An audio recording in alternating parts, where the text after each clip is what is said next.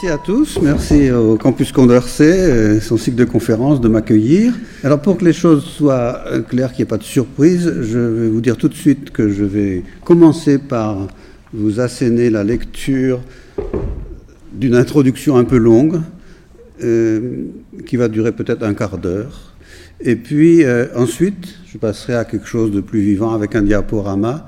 Mais je pense que c'est important sur un sujet comme ça de bien situer les choses. Alors parler de famine dans un cycle de conférences sur le pourquoi manger, et où il a été question de banquets dans les cités grecques, de pratiques alimentaires dans la tradition juive, de frugalité et gourmandise en Chine, de manger pour être en bonne santé, et d'abondance et de bombance chez Rabelais. Ça peut paraître rabat-joie, voire saugrenu. Rabat-joie, je vous le concède. Mais saugrenu, certainement pas, car la toute première réponse à la question pourquoi manger C'est tout simplement pour ne pas mourir de faim. Et aussi, aussi faible soit-il aujourd'hui dans nos sociétés d'opulence, le risque de famine reste loin d'être nul. Dans le passé, il a fait le quotidien de populations constamment sous la menace de ces trois grands fléaux que vous connaissez tous, la peste, la famine et la guerre. Trois fléaux qui très souvent allaient de pair sans qu'on puisse déterminer facilement lequel était la cause de l'autre. Et dans ces temps anciens, toutefois, si la guerre était le fait de l'homme lui-même, il n'était guère, enfin celui-ci, l'homme, n'était guère dans, dans, son pouvoir de se prémunir contre les deux autres, ni même d'essayer d'en limiter euh, les méfaits. Paradoxalement, avec le temps et l'extraordinaire progression des sociétés humaines dans tous les domaines scientifiques, techniques, économiques, politiques, sociales de ces trois derniers siècles, ce sont ces deux-là, la famine et la peste, qui ont été jugulés, sinon jugulés complètement, mais tout au moins euh, endigués, et non la guerre, dont l'homme est pourtant le seul responsable et qui est au contraire devenue plus meurtrière que jamais. Est-ce à dire qu'il n'y a plus aujourd'hui ni famine, ni peste? Certes non. Mais tout de même, les faits sont là. Les grandes épidémies du passé ont disparu. Les trois dernières, toutes grandes, qui ont surtout caractérisé le 19e et le 20e siècle, le choléra, la grippe, le sida, ont été assez rapidement endiguées. Quant à la famine, elle a tout simplement cessé au XXe siècle de décimer les populations, sauf dans les cas où l'homme lui-même en est le principal responsable. Jadis, un accident naturel indépendant de la volonté humaine pouvait provoquer des famines effroyables. Aujourd'hui, si tout risque de tel désastre n'est pas complètement écarté, grâce au progrès de l'agriculture, du transport des denrées alimentaires, les mortalités d'exception dues à la famine naturelle sont moindres. Pour souligner ce fait, Joël Mokir et Cormac euh, Ograda, en 2002, ont comparé les pertes de l'Irlande durant la famine 1845-49 provoquée par le ravage des cultures de pommes de terre par le mildiou, à celle de 74 au Bangladesh, due aux inondations du Brahmapoutre, ou à celle du Sahel en 73, due à la grande sécheresse qui alors frappé la région. Au milieu du XIXe siècle, l'Irlande a perdu 3 millions d'habitants sur les 8 qu'elle comptait, dont plus d'un million du seul fait de la surmortalité dû à la famine. Le reste étant dû à l'émigration et à la chute de la natalité. Autrement dit, la famine a tué presque 15% de la population irlandaise. Au XXe siècle, certes, la famine de 1974 au Bangladesh a encore tué peut-être à peu près un million ou un million et demi de personnes, mais rapporté aux 60 millions d'habitants vivant alors dans ce pays, cela ne fait que, si je peux m'exprimer ainsi, 2% de la population presque dix fois moins qu'en Irlande. Quant à la sécheresse qui a sévi à la même époque au Sahel, elle a sans doute tué moins de 100 000 personnes, soit 0,4% des 25 millions de personnes concernées, 40 fois moins qu'en Irlande.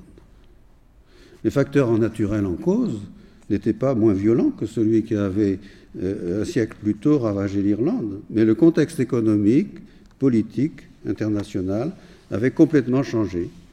L'alerte des médias, les réponses de la communauté internationale, l'efficacité des moyens de transport, de denrées évidemment, etc. etc. Et pourtant, le XXe siècle a lui-même connu des famines presque aussi meurtrières que celles du passé. Il suffit que le principal responsable en soit l'homme lui-même.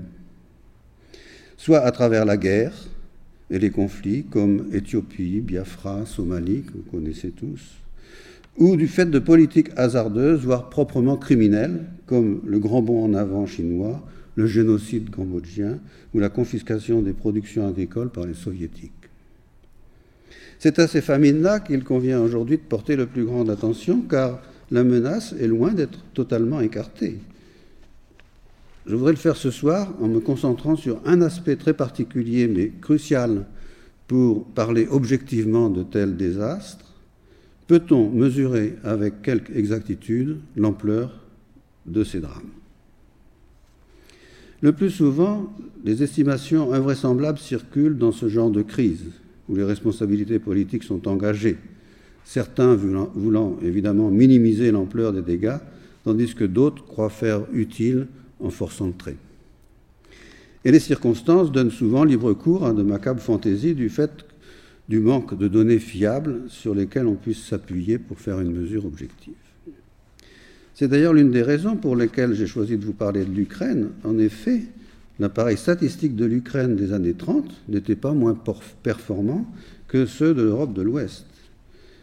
Et la seconde raison, c'est que euh, c'est un pays sur lequel j'ai personnellement travaillé avec euh, France Mélé, la meilleure spécialiste mondiale des causes de décès dans les pays de l'Est européen, euh, Sergei Piroshkov, qui est un éminent démographe ukrainien qui a refondé dans les années 90 l'Institut de démographie de Kiev, et aussi avec le concours de Sergei Adamets, qui avait fait euh, peu de temps avant sa thèse sur les crises de surmortalité en URSS, et enfin Evgeny Andreev, qui est un statisticien russe très au fait des données démographiques de l'URSS avant et après son éclatement.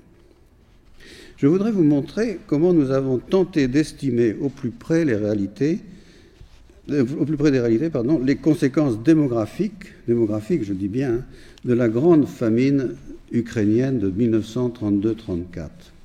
D'abord, ses conséquences immédiates, et puis aussi ses conséquences à plus long terme, notamment comparées à celles d'autres fléaux qui ont suivi. Mais tout d'abord, rappelons les faits. En 1929, Staline renvoie au diable la NEP, comme vous le savez, la NEP, la nouvelle économie politique qui avait été décrétée par Lénine, et décide de collectivité à marche forcée toute l'économie soviétique, y compris l'agriculture, dont il attend qu'elle nourrisse les, les, populations croissantes des villes et des zones industrielles. Très vite, le résultat contredit l'objectif. La guerre déclarée au Koulak tourne en deux ou trois ans à la confiscation générale des biens de tous les paysans, terres et chevaux à l'époque, hein, y compris des paysans les plus pauvres. La production agricole s'effondre. Dès 1932, pour nourrir les villes, on en vient à confisquer les moindres récoltes, non seulement les grains et les animaux, mais aussi les fruits et légumes des potagers, ne laissant strictement rien à manger aux paysans. On confisque même les semences mises de côté pour la prochaine semaille. Très vite, c'est la famine. Le pouvoir la nie catégoriquement, ce qui ne l'empêche pas d'en faire en sous-main une arme supplémentaire dans sa lutte contre les résistants à son régime, et notamment dans la lutte contre le nationalisme ukrainien. Les rapports alarmants de certains cadres locaux du parti sont dénoncés et leurs auteurs envoyés au goulag, sinon purement et simplement liquidés. L'année 1933 est terrible, et c'est seulement au printemps 1934 que le pouvoir soviétique enfin se ravise et livre des semences. Il est bien tard, le désastre est consommé. Mais quelle en est exactement l'ampleur? À l'époque, à peu près toutes les personnalités qui comptent connaissaient les faits, que ce soit à Moscou ou en Occident. Mais la famine et les pertes humaines qu'elle cause sont devenues un enjeu idéologique majeur. Non seulement le pouvoir soviétique les nie totalement, mais il fait tout pour masquer les indices, notamment en statistique. Par exemple, il était devenu interdit de mentionner la famine comme cause de décès. On dénonce aussi les résultats, un peu plus tard, les résultats du recensement de 1937, et on liquide leurs auteurs, euh, ses auteurs, pardon. Et, euh, et, la propagande est tellement efficace que euh, les, que les rapports assez bien informés qui paraissent dès 1933 dans beaucoup de journaux européens, comme le Manchester Guardian et le Daily Telegraph, le Matin, le Figaro, la Gazette de Lausanne, la Stampa, le Reichspost, passent auprès de l'intelligentsia et des masses de gauche pour de la pure propagande anticommuniste. Édouard Herriot, invité par Staline, visite l'Ukraine à l'automne 1933, au plus fort de la famine. Lorsque l'on soutient que l'Ukraine est dévastée par la famine, dit-il à son retour, permettez-moi de hausser les épaules. Je n'y ai vu que des jardins potagers de kolkhozes admirablement irrigués et cultivés.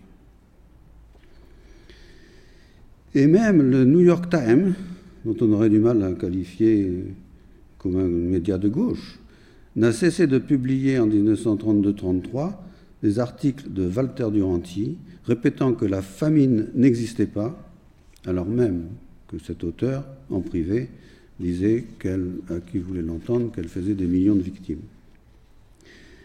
En France, des gens comme Arthur Kessler, qui a pourtant visité l'Ukraine en 1933, savaient, mais n'ont rien dit jusqu'à la guerre mondiale, la Deuxième Guerre mondiale. André Gide, de retour de voyage en URSS en 1936, dénonce la dictature stalinienne, mais ne dit pas un mot de la famine.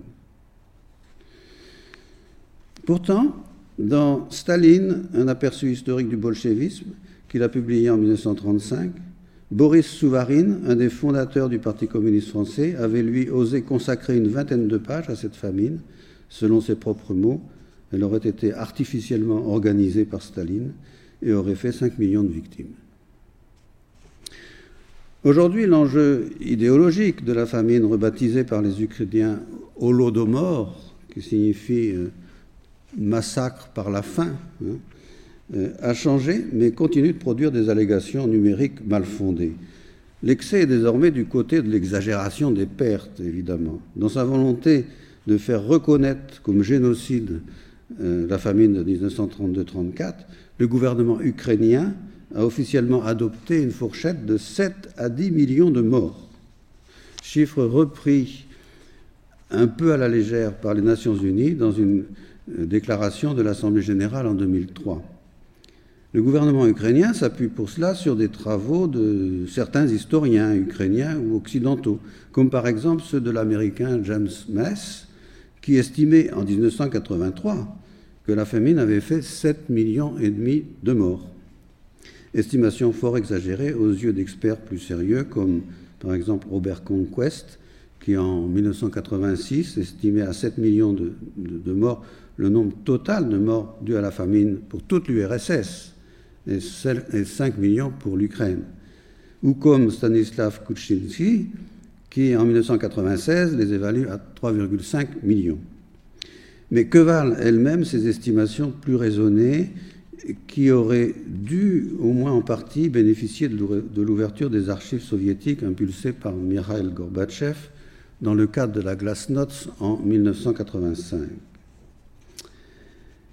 quelles que soient les sources d'information et les méthodes d'estimation utilisées, le premier facteur de confusion tient au fait que si la famine de 1932-34 a surtout affecté l'Ukraine, elle a aussi touché d'autres régions céréalières du RSS.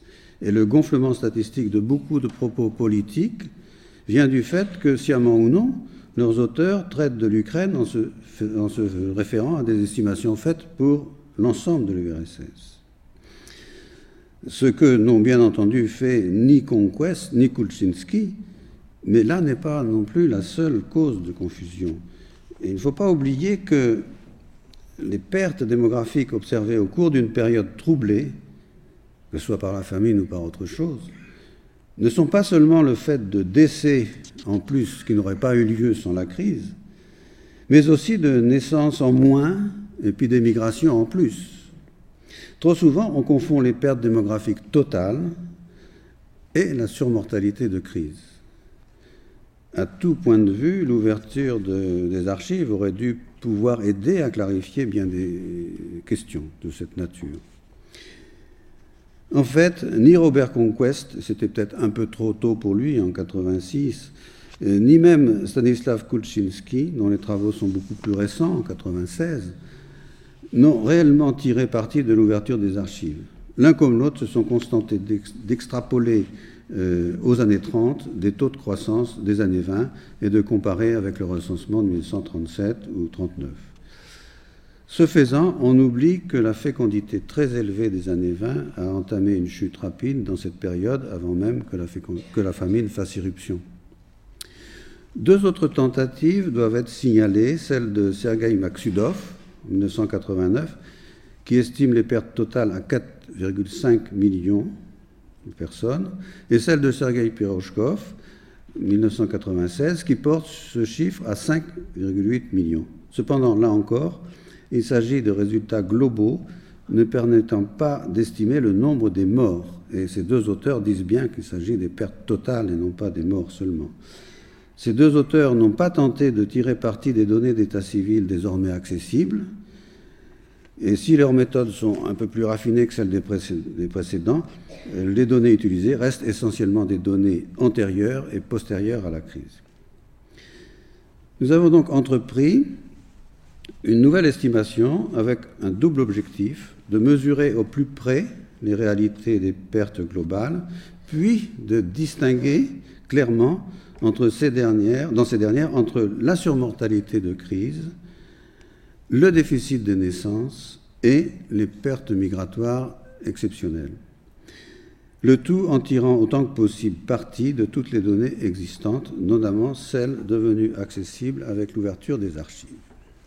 Je vais passer maintenant à cette présentation de diapositives dont je vous ai parlé. Alors donc, les conséquences démographiques de la famine de 1932-34 en Ukraine, premièrement les conséquences directes, immédiates, deuxièmement les conséquences à long terme. Sur ces deux points, d'ailleurs, je vous signale ici trois objets de littérature auxquels on peut se référer. C'est un ouvrage qui a été publié, non, un article qui a été publié dans Population Studies, un ouvrage qui a été publié à l'INED, puis publié ensuite en ukrainien et en anglais, et enfin un, article dans un ouvrage récemment publié sur le Holodomor à Cambridge. Les conséquences immédiates, donc l'objectif c'est d'estimer aussi précisément que possible les pertes totales et de distinguer parmi ces pertes les trois grandes causes de pertes sur mortalité, déficit de naissance et migration. Et le principe de base, utiliser le plus possible toutes les données existantes qui soient utiles. Et discuter bien sûr la qualité des données, opérer des retraitements si nécessaire. Je vous donne ce petit graphique pour vous montrer que les auteurs précédents avaient vraiment bien tort de ne pas regarder la statistique elle-même. Il faut dire que euh, même les archives ouvertes, ça donnait beaucoup de possibilités de voir des choses, mais ce qu'on voyait était suspect parce que tout le monde pensait que toutes ces statistiques avaient été manipulées. Eh bien non. Elles ont été euh, occultées, mais pas manipulées. Et vous voyez ici, par exemple, que tant pour la courbe des naissances que pour la courbe des décès, la crise due à la famine est absolument aveuglante. D'autant plus qu'on a distingué pour les morts hommes et femmes et pas pour les naissances. Donc vous voyez le bon, si on mettait le total des hommes et des femmes, le bon que ça ferait comparé à la chute des naissances. Les chiffres donnés par cette statistique pour les périodes qui précèdent la crise et qui la suivent sont tout à fait euh, comparables avec euh, les autres pays avoisinants et sont tout à fait euh, de l'ordre de grandeur qu'on attend. On a un taux de mortalité de 18 pour 1000, ce qui est beaucoup, parce que l'époque l'Ukraine n'était pas très développée, et un taux de natalité très élevé de, 40, de presque 40 pour 1000. Donc on a des choses qui sont vraisemblables. Par contre, ce qu'on sait, c'est que ces statistiques, pas truquées, sont tout de même sujettes à un certain sous-enregistrement. Nous avons en particulier fait des redressements pour ce qui concerne la mortalité infantile, qui était manifestement sous-estimée pendant toute cette période, jusque dans les années 70, dans toute l'URSS. On a fait un dressement euh, historique complet de la mortalité infantile, puis on a fait un petit peu d'ajustement aussi aux grands âges. Il y a donc un sous-enregistrement, bien sûr. Et ce sous-enregistrement normal en cas de crise exceptionnelle comme euh, famine ou c'est la guerre ou je ne sais pas quoi, n'importe quelle crise, le sous-enregistrement risque d'être encore un peu plus fort parce que euh, les services euh, administratifs sont un peu déstabilisés. Mais on voit là qu'on a vraiment grand tort de se priver de ce point d'appui donné par les statistiques désormais ouvertes. Alors, nous avons procédé en cinq étapes Premièrement, une réestimation des pertes globales, parce qu'il faut commencer par là, puisque justement, on n'est pas sûr de la couverture totale de l'enregistrement. Il faut bien commencer par là, une estimation des pertes globales, une distinction des décès de crise, euh, du déficit des naissances et de l'immigration nette. Ensuite, une estimation du sous-enregistrement des décès de crise, ce qui va nous permettre de répartir par âge et par sexe les décès non enregistrés et finalement d'estimer euh, l'espérance de vie du moment de cette période. Alors, réestimation des pertes globales. Alors là, on a fait comme tout le monde. Hein. On prend la population euh, de départ, euh, la population, on observe la population par âge et par sexe qu'on trouve dans le recensement de 1939, et on calcule une population attendue pour cette année 1939 sans la crise sur la base du recensement de 1926, le précédent, et de l'estimation de ce qu'on aurait pu euh, être, qu'aurait pu être une évolution normale de la fécondité et de la mortalité dans cette période. Alors le point de départ, c'est la pyramide des âges, enfin la population recensée en 1926. Et on voit ici que cette pyramide des âges 1926, elle est caractéristique d'une population euh, en développement. C'est population qui, qui est jeune, la, fécondité forte, et, euh, il y a aussi beaucoup d'erreurs sur les âges. On voit ce qui est en rouge, là, c'est les données brutes, et donc on a fait un ajustement de cette erreur sur les âges, parce que dans les recensements euh, auprès de populations dont la mémoire des, âges n'est pas très forte, il y a une attraction pour les âges ronds. Donc on connaît bien ce système-là quand on, quand on étudie en particulier les recensements en Afrique, par exemple. Et puis on voit bien la trace euh, de la Première Guerre mondiale. Hein. Et le point d'arrivée, c'est le recensement de 1939. Alors là, se poser une question. Est-ce qu'on prend le recensement de 1939 ou celui de 1937 Le problème de celui de 1937, on n'a pas beaucoup de données. On n'a pas ce détail de données par âge exact. En tout cas, mais euh, il y a une grande question parce que le recensement de 37 a été invalidé par Staline, qui disait qu'il faisait la part trop belle à la famille. Il, pensait ça. Et donc, ils ont dit que ce, recensement est truqué par des mal. Enfin, des. Comment on dit ça euh, Des anti-révolutionnaires, peut-être qu'on pourrait dire ça. Euh, et qu'il fallait jeter ce recensement aux orties et en refaire un autre. Et en attendant, on a euh, liquidé euh, les auteurs de ce recensement. Donc celui de 39 est suspect aujourd'hui. Il est suspect parce que c'est le, recensement qui a été validé par Staline. Mais n'empêche qu'il paraît tout à, fait, euh, tout à fait normal. Vous voyez que ce recensement lui-même donne une image extraordinaire de la famine. Rien que le déficit de naissance de la famine fait un trou énorme dans la pyramide des âges qu'on voit au bas de cette pyramide. Et les, auteurs qui ont étudié ce recensement par rapport à Sud 37, par exemple Alain Blum à l'INED a beaucoup travaillé là-dessus, euh, pensent qu'il n'y a vraiment pas beaucoup de différence, sinon que le temps a passé et que euh, les, personnes ont pris de l'âge entre 39, 32 et 37. Mais sinon, il n'y a pas euh, à mettre en cause vraiment ce recensement. Donc on s'appuie sur ce recensement. Et entre deux, il faut essayer d'estimer une mortalité euh, normale qui aurait eu s'il n'y avait pas eu de crise. Alors vous avez ici euh, deux, parce qu'on a, la chance d'avoir des données dans ce pays, hein. donc on a deux tables de mortalité, une autour du recensement de 26 et l'autre euh, autour du recensement de 39. qui est faite à partir des effectifs recensés et des décès observés dans l'année ou dans les années concernées. Et ça donne la courbe de mortalité par âge. Et donc, ce que nous avons fait pour estimer une mortalité normale dans la période, eh c'est qu'on a interpolé de 1927 à 1938-39 ces deux courbes pour les hommes, pour les femmes. Comme ça, on a une série de, tables de mortalité euh, qui aurait été la mortalité sans crise pour toute la période. De même pour les naissances, il faut faire quelque chose aussi. Alors oui, ces deux, courbes ont d'abord été un petit peu corrigées pour la mortalité infantile, comme je vous disais tout à l'heure, et un peu pour la mortalité au grand âge. Pour les naissances, euh, on a aussi les naissances qui sont enregistrées, c'est la courbe en vert, et on fait une estimation de ce qu'aura été euh, la natalité, le nombre de naissances annuelles, euh, sans la crise. Là, on a beaucoup hésité parce qu'on aurait pu euh, se dire bon, la, fécondité a commencé à baisser très fortement à partir des années 25-26. Euh, on devrait prolonger peut-être cette baisse. Mais euh, on sait que dans la période, il y a eu une interdiction de l'avortement qui a été prononcée à ce moment-là.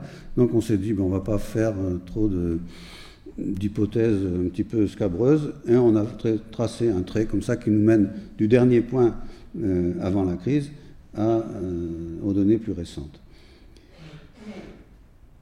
Donc, on fait ces projections, et selon cette projection, la projection qu'on fait à partir du recensement de 29, en appliquant cette, mortalité, cette fécondité euh, ainsi euh, attendue, on a la population attendue en 1939, et on aurait dû avoir 35,5 millions d'habitants en Ukraine en 1939, on n'en a recensé que 30,9 millions. Il manque donc 4,6 millions de personnes. C'est moins que les 5 millions de morts de Conquest, hein, puisque ce ne sont pas que des décès, c'est 4 millions 600 000, comme on va le voir tout à l'heure. C'est assez près des pertes totales de Maxudov, c'est plus loin de celle de Pirochkov, mais il faut dire que Pirochkov a fait le calcul pour l'ensemble de la période 26-39 avec des taux de fécondité beaucoup trop élevés pour les années 20 et 30, et donc ça, explique un peu la différence. Ensuite, il faut distinguer les effets propres de la surmortalité de crise, du déficit de naissance et de l'immigration. Alors, pour commencer, on fait une deuxième projection de population avec des taux de fécondité réels pour estimer les pertes dues au déficit de naissance. Et ensuite, on doit faire une estimation du déficit migratoire. la, deuxième projection, c'est un jeu d'enfant. L'estimation du déficit migratoire, c'est une autre paire de manches parce que euh, c'est un peu compliqué. Il y a des statistiques migratoires, il y a des enregistrements. À cette époque-là, il y a un enregistrement parce que les, républiques euh, avaient des frontières. Hein.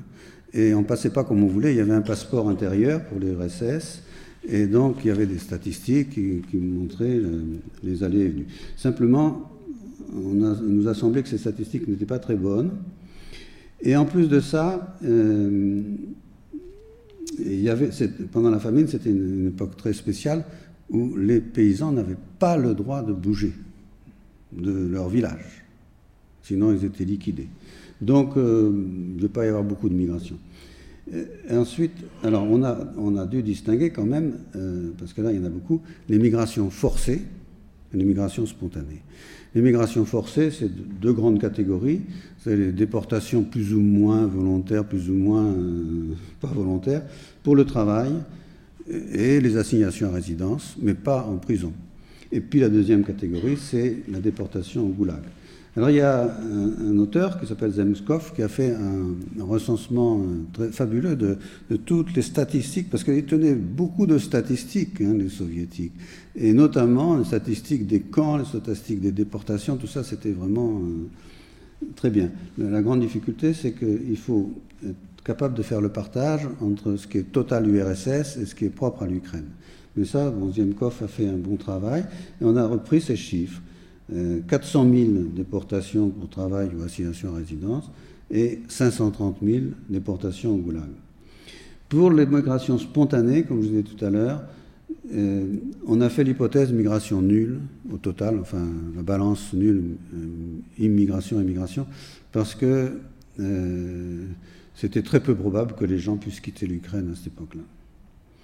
Résultat, on, compte 900 000 émigrants nets et on a maintenant euh, l'ensemble de, ce petit travail d'estimation de, la masse globale des pertes. Alors on part de 29 millions en 1926, on a une évolution réelle qu'on a vue tout à l'heure qui nous mène à 30 millions 9.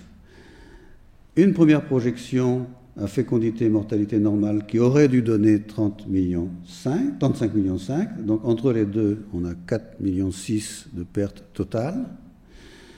Une deuxième projection fécondité réelle, mortalité normale, émigration nulle, avec population attendue en 39 de 34 millions 4, ce qui fait que l'effet du déficit des naissances, c'est 1 million 1. Et puis finalement, cette estimation des migrations nettes à 0,9 millions, on a au total une surmortalité de crise qui est de 2,6 millions de personnes. C'est beaucoup moins que d'autres estimations qui ont été faites par d'autres auteurs plus, anciens, mais avec moins de, de données. Mais c'est déjà monstrueux à l'échelle de l'Ukraine. Alors ensuite, il faut estimer le sous-enregistrement des décès de crise de façon à être capable après de faire des répartitions par âge. Alors, on a euh, le total des décès qu'on aurait attendus en Ukraine sans la crise, hein, en, faisant en appliquant ces tables de mortalité euh, sur toute la période, on aurait dû avoir entre 26 et 38 5,7 plutôt millions de décès au total.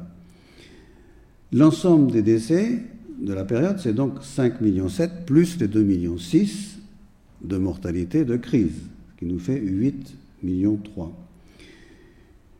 Les décès enregistrés sont de 7,4 millions Vous voyez que l'enregistrement quand même fonctionnait.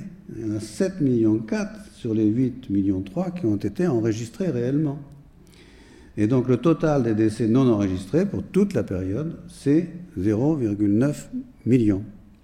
Mais, comme je vous l'ai dit tout à l'heure, on a fait des petites corrections sur la mortalité infantile, sur la mortalité aux grands âges, donc on a nous-mêmes corrigé déjà du sous-enregistrement. Et cette correction, ça porte sur 370 000 euh, décès. Donc, de, 900 000 décès non enregistrés, il y en a 370 000 euh, qui sont déjà connus par nos estimations de la mortalité. Et puis il en reste 530 000 à répartir, en plus de tout ça, pour les trois années de crise. Donc c'est ce qu'on a fait, on a réparti ces décès. Et euh, pour le faire, on a distingué trois périodes. La période 27-31 et 35-38, c'était une période normale. On a réparti au prorata, donc on a réparti par sexe, par âge, etc., euh, et par année, au prorata des décès enregistrés, ce qui est normal. Ensuite, pour 33 à 34, on a réparti au prorata de la surmortalité de crise enregistrée. C'est-à-dire, parmi les décès enregistrés, on a pris seulement ceux qui étaient liés à la surmortalité de crise, et on a pris ça comme base pour répartir par sexe et par âge les autres. Pour 32, on avait moins de chance parce qu'on n'a pas du tout de répartition des décès enregistrés en 32 par âge et par sexe, donc on a été obligé de prendre comme en 33 et 34.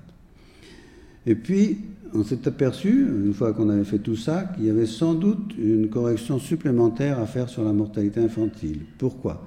On a comparé nos résultats à ce qu'on a pu observer en Finlande, qui a connu aussi, la Finlande, une famine importante en 1868. Euh, euh, qu'est-ce que j'ai marqué? 61, ça va pas. 68-69. Euh, c'est une famine importante, mais dans un pays où l'enregistrement marche très bien, donc on sait ce qu'a fait la famine.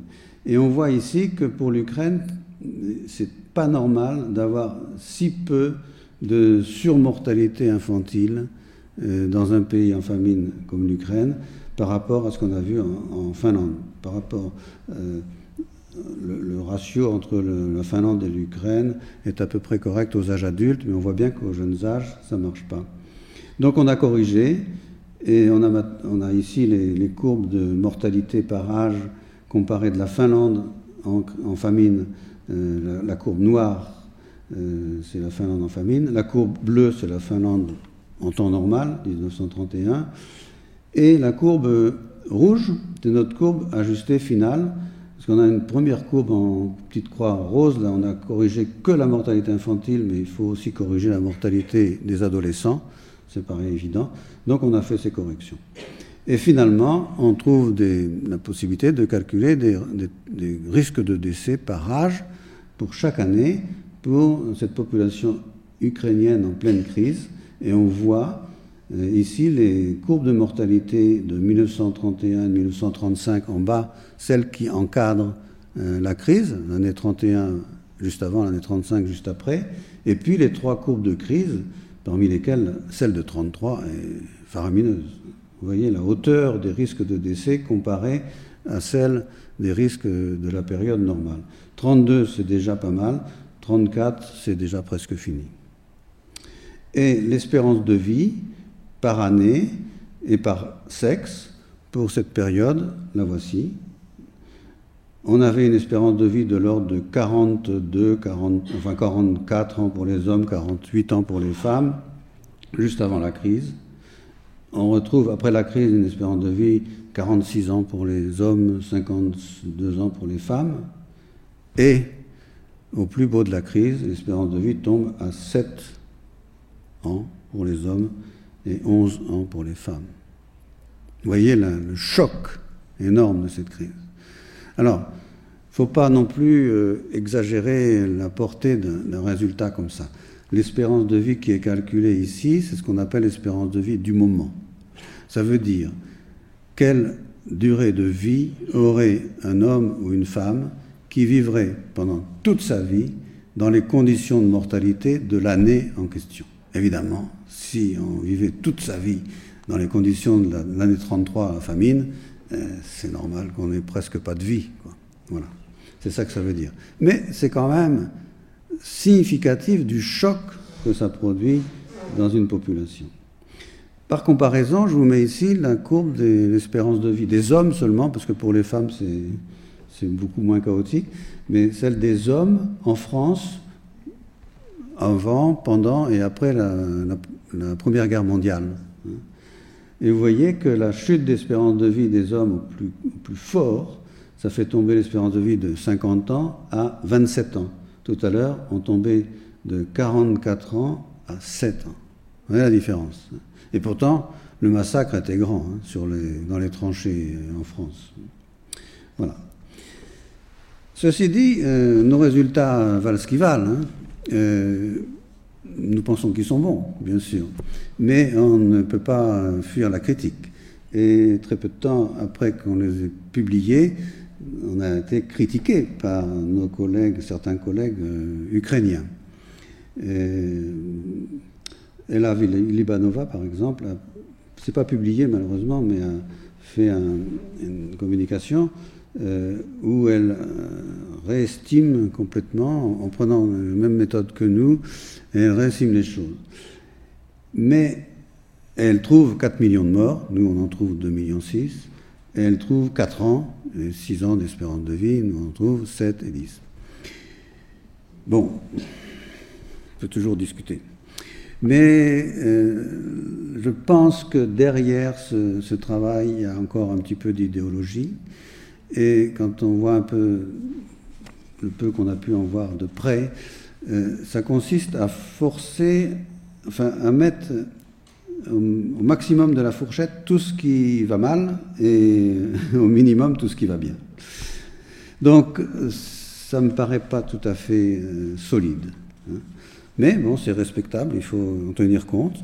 On pourrait dire, par exemple, que. je ne pourrais pas dire qu'il euh, faut prendre notre estimation comme le bas de la fourchette et la leur comme le haut, parce que nous avons fait une estimation où justement il y a beaucoup de décisions à prendre quand on fait ce genre de travail. il y a des hypothèses qui peuvent être un peu hautes et d'autres un peu basses. Nous, on a toujours essayé, pour tout problème de ce genre, de prendre l'hypothèse moyenne. Hein. Là, on a pris toujours l'hypothèse haute systématiquement. Voilà, c'est là la différence. Bon, que ça ne tienne, on peut continuer avec les conséquences à long terme de la crise. Mais alors, quel type de conséquences? Parce que quand on parle des conséquences à long terme d'une famine ou d'une crise de, mortalité, on a toujours des choses très différentes dans la tête, et je vais vous d'abord vous dire de quoi je ne vais pas parler. Parce qu'il y a beaucoup d'auteurs qui ont essayé de voir si, quand il y a une crise, il n'y a pas, euh, après, dans le reste de la vie, euh, une surmortalité, par exemple.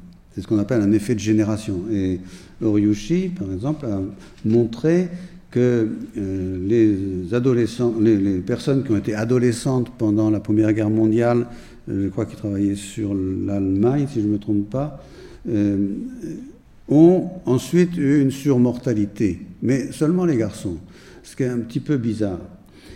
Bon, de toute façon, c'est assez ténu hein, comme euh, surmortalité. Euh, moi-même, j'ai beaucoup travaillé sur les effets de génération euh, en France. J'ai trouvé des effets, mais pas très grands. Deuxième approche, c'est de penser à la deuxième génération. Est-ce que, par exemple, le fait que des, femmes aient été soumises à la famine, soit dans leur enfance, soit dans leur adolescence, soit euh, à l'âge adulte, ont entraîné après chez elles des phénomènes euh, dans leur euh, reproduction, par exemple, phénomène de surmasculinité à la naissance. Certains auteurs ont fait cette hypothèse, n'ont rien trouvé. Ou bien des, hypothèses de, moindre survie des enfants, de femmes qui avaient été soumises à la famine. Alors là, j'ai une liste d'articles souligne là, mais qui tous indiquent que soit il y a un effet vraiment presque imperceptible, soit il n'y a pas d'effet du tout. Et ça, c'est pas ce qui m'intéresse en fait. Ce qui m'intéresse, c'est de savoir euh, si les conséquences démographiques qu'on voit sur le moment en, Ukraine perdurent euh, pendant longtemps hein, dans la population, et, comment? Et alors là, c'est ce que je vais essayer de faire maintenant, mais euh, euh, c'est un peu compliqué, vous allez voir. Au lendemain de la famine en Ukraine, on vient de voir tout à l'heure, on avait le résultat suivant, enfin si on croit nos, travaux, 4 600 000 morts, enfin oh, pardon, pas 4 600 000 personnes manquant à l'appel, et des pertes qui se répartissent euh, comme suit. Il y a plus d'hommes que de femmes. Hein. Il y a à peu près 2,6 millions d'hommes pour 2 millions de femmes. Et puis qui se répartissent comme ça par âge, avec beaucoup plus de moins de 15 ans, euh, beaucoup aussi de 15 à 60 ans, et beaucoup moins évidemment de 60 ans et plus. Et si on regarde la pyramide des âges complète, on a cette représentation qui nous donne en bleu euh, la population de 1939 par sexe et par âge, et la petite bordure rouge, c'est ce qui fait la différence avec la projection qu'on avait faite tout à l'heure sans crise. Et on voit la trace immédiate dans la pyramide des âges de la famine euh, ukrainienne de 1932-34. Alors, que, devient cette trace avec le temps? Eh, La question est là, mais le problème, il est que depuis 1939, l'Ukraine et sa population ont subi bien des avatars. D'abord, il y a eu un changement de frontière énorme. Ensuite, il y a eu la Deuxième Guerre mondiale. Ensuite, il y a eu, après 1965, une crise euh, sanitaire grave dans tous les pays du RSS euh, qui s'est traduite par une augmentation de mortalité. Et enfin, il y a un effondrement récent de la fécondité. Et donc, il faut passer à travers tous ces problèmes pour voir ce qui se passe. Le changement de territoire, voilà, la représentation du territoire en 38, en 40, en 42, en 45 et seulement en 54, l'Ukraine a euh, sa configuration actuelle. Donc la population dont on va parler n'est pas toujours la même euh, dans le temps. Hein. Ensuite, alors, la différence entre les deux maximum et minimum de territoire, c'est à peu près 10 millions d'habitants. Ensuite, il y a la Deuxième Guerre mondiale. Alors pour la Deuxième Guerre mondiale, nous avons fait exactement le même travail de reconstitution qu'on a fait pour la famine, un travail un peu plus compliqué parce qu'il y a beaucoup plus de facteurs qui jouent, il y a plus d'années, ça dure plus longtemps. Mais on a fait ça et on voit que l'espérance de vie est tombée. La chute est moindre que durant la famine, puisque le minimum qu'on observe, c'est 13,4, 13,6 pour les hommes en 1941 et 20,6 pour les femmes. En 1943, au lieu de 7 et 10, comme on a dit, 11, comme on a dit tout à l'heure. Mais la crise a été beaucoup plus longue, 7 ans, si l'on y inclut la petite famine qui a eu lieu encore en 1947. Et au total, les pertes sont beaucoup plus sévères. 12 millions et demi, dont 7 millions 1 du fait de la mortalité. Au lieu de 4,6 et de 6. L'évolution de l'espérance de vie dont je vous ai parlé, la voilà. Je ne vais peut-être pas m'attarder parce que je passe beaucoup de temps. Peut-être il faudrait que je m'arrête. Hein. Donc l'évolution de la mortalité, euh, de l'espérance de vie plutôt. Vous voyez le grand creux que ça fait. Il n'est pas aussi bas, mais il est large. Ça dure longtemps.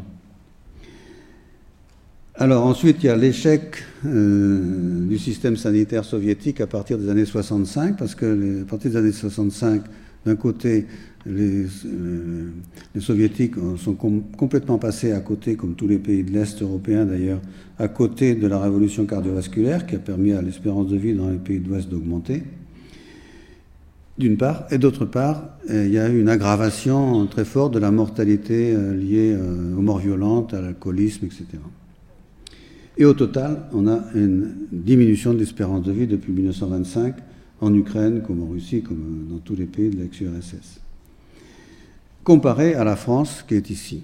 Alors, on peut se dire, bon, quel aurait été le, sort de l'Ukraine si elle n'avait pas connu de, baisse de, hausse de mortalité à partir des années 65, ou même encore mieux si elle avait connu la même évolution d'espérance de vie que la France.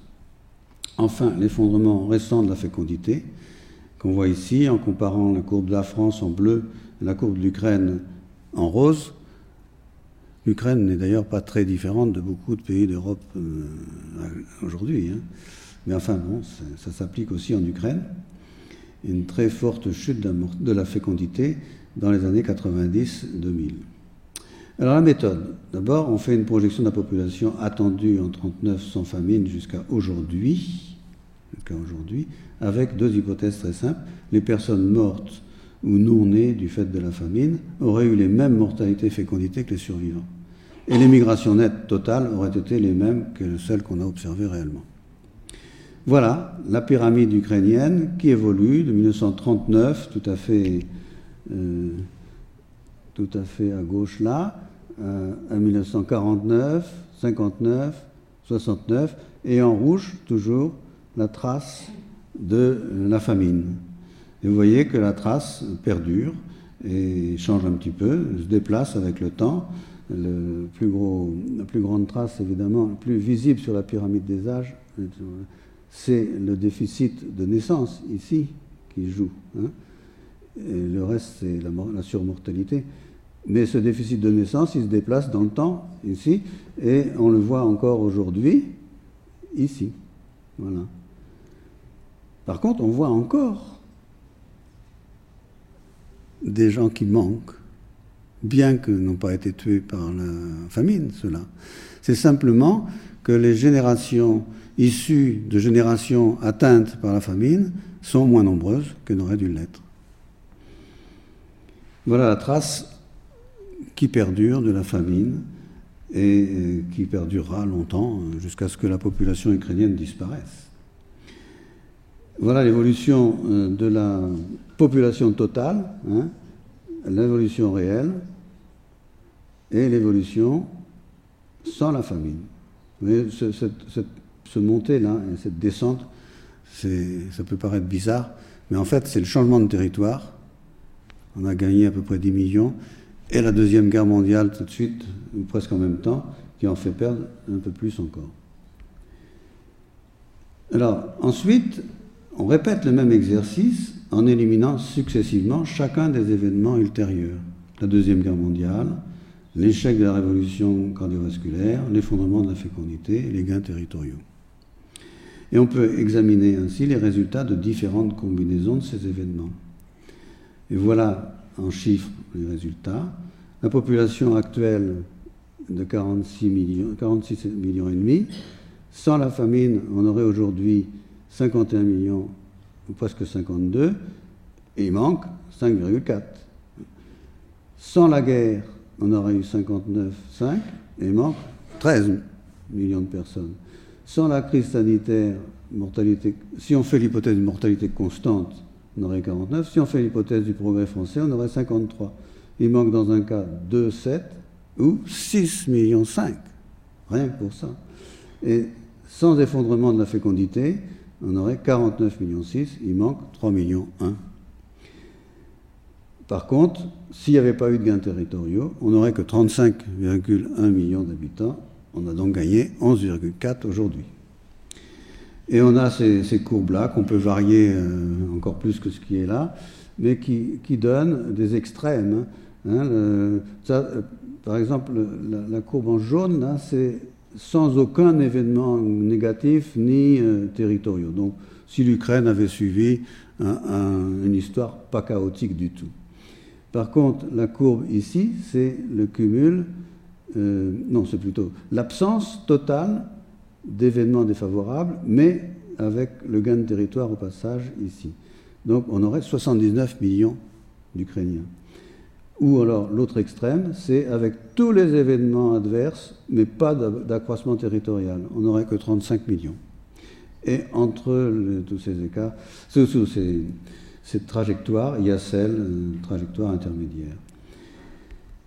Voilà pour terminer, un petit peu de cinéma, la population ukrainienne qui évolue dans le temps, euh, qui évolue dans le temps, non, elle n'évolue pas dans le temps, qui euh, va, sur lequel je vais faire apparaître progressivement tous les, événements que la population euh, a connus, les désastres par l'accroissement de territoire. Voilà la famine de 1932-33. Voilà l'effet de la Deuxième Guerre mondiale. Voilà l'effet de la baisse de l'espérance de vie, enfin la montée de la, mortalité en Ukraine depuis 1965. Et voilà cet effet combiné avec ce que serait euh, euh, le résultat si l'Ukraine avait eu la même euh, évolution d'espérance de vie que la France. Et puis finalement, voilà la trace de la chute récente de la fécondité. Voilà la même chose. Donc pour conclure, ce qu'on peut dire, c'est qu'en 32-34, environ 2 600 000 hommes et femmes, enfants, adultes, vieillards sont morts de faim, tandis que plus d'un million de naissances ont été empêchées et qu'un autre million de personnes ont été déportées hors d'Ukraine. Au total, la population de l'époque a été amputée d'environ 15%, dont 10% du fait de la seule surmortalité de crise, une ampleur comparable à celle de la famine irlandaise de 1845-49. La pyramide des âges actuels en garde encore les traces, impact direct, déficit de naissance autour de 75 ans, et traces indirectes, amoindrissement des générations issues de celles qui avaient été touchées par la famine. Comparé aux chocs qui ont suivi, l'hécatombe des années 30 est quelque peu relativisé. La Seconde Guerre mondiale a causé des pertes deux fois et demie plus sévères que la famine. Le report de la révolution cardiovasculaire a fait perdre à l'Ukraine, par mort prématurée, presque autant que la famine. Les pertes dues à la chute récente de la fécondité restaient encore un peu inférieures à celles de la famine en 2007. En revanche, les gains territoriaux de 1939 ont, accru la population ukrainienne de plus, du double de ce que la famine avait fait perdre. Mais il ne faut pas perdre de vue qu'il y a une différence de nature assez profonde entre les effets de crise brutale comme la famine ou la guerre et ceux de rupture de tendance de paramètres démographiques. Les effets immédiats des premières sont massifs et causent de terribles souffrances à un grand nombre de personnes. Les secondes ont des effets beaucoup plus insidieux, à peine ressentis par la population. Et même, on peut dire que le maintien d'une mortalité élevée après 60 ans, par exemple, a freiné le vieillissement démographique et donc allégé les charges, euh, tout comme d'ailleurs la baisse de la fécondité récente. L'effondrement de la fécondité, dont le manque à gagner reste encore inférieur aux pertes de 32-34, est par contre, lui, porteur d'une grande menace. S'il perdurait, il conduirait à une décroissance rapide de la population ukrainienne qui dépasserait bien vite les résultats de toutes les crises précédentes. Conclusion finale, s'il est crucial pour un individu de manger pour éviter de mourir de faim, il est tout aussi important pour une population de se reproduire pour perdurer.